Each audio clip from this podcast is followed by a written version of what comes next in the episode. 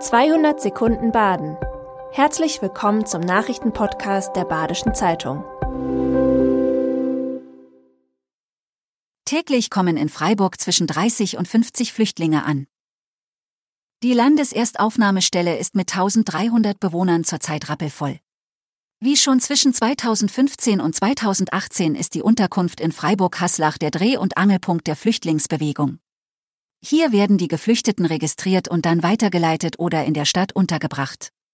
In der Unterkunft wohnen derzeit Menschen aus über 30 Nationen, die häufigsten Herkunftsländer sind die Türkei, Syrien, Afghanistan, der Irak und Nordafrika. Bundespräsident Steinmeier bringt Angebot aus Waldkirch mit in die Ukraine.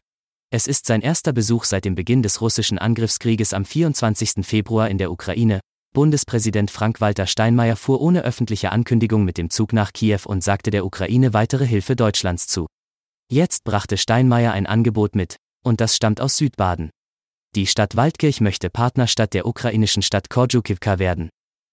100 Euro für eine weggeworfene Kippe, Freiburg kündigt Müllsünderkontrollen an. Die Stadt Freiburg startet eine zweiwöchige Schwerpunktaktion, um gegen wilden Müll vorzugehen. Um die Vermüllung auf Straßen, Plätzen und Grünanlagen zu verhindern, wird der Gemeindevollzugsdienst in Zivil und in Uniform unterwegs sein und Müllsünder bestrafen. Für eine weggeworfene Zigarettenkippe werden 100 Euro fällig. Wer Glasflaschen liegen lässt, muss 150 Euro zahlen und bei Glasscherben werden sogar 200 Euro fällig. In Baden-Württembergs Landeskantinen soll mehr regionales Essen auf den Teller. Die Landesregierung will das Bewusstsein für eine gesunde Ernährung steigern und die Nachfrage nach regionalen Bio-Lebensmitteln ausbauen. Bis 2030 sollen sie in den Kantinen 30 Prozent des Angebots ausmachen. Auch die Anzahl ernährungsfreundlicher Kitas soll verdoppelt werden.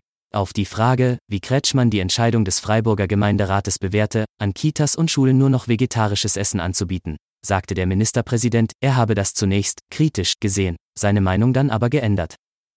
Der erste Poetry Slam auf Alemannisch findet am Samstag in Bernau statt. Wie kommt man auf die Idee, einen Poetry Slam, der vor allem bei jungen Menschen beliebt ist, mit dem Alemannischen zu verknüpfen? Wenn es nach den Organisatoren geht, ist das oberste Ziel, den Dialekt wieder salonfähig zu machen. Und zwar gerade für die Jungen. Beim Poetry Slam gibt es eine Altersgrenze von 36 Jahren für die Slammerinnen und Slammer. Insgesamt acht Personen kommen am Samstag auf die Bühne. Der jüngste ist 14 Jahre alt.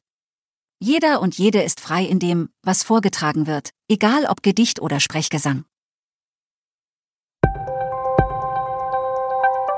Das war 200 Sekunden Baden. Immer montags bis freitags ab 6.30 Uhr. Aktuelle Nachrichten rund um die Uhr gibt's auf der Website der Badischen Zeitung badische-zeitung.de.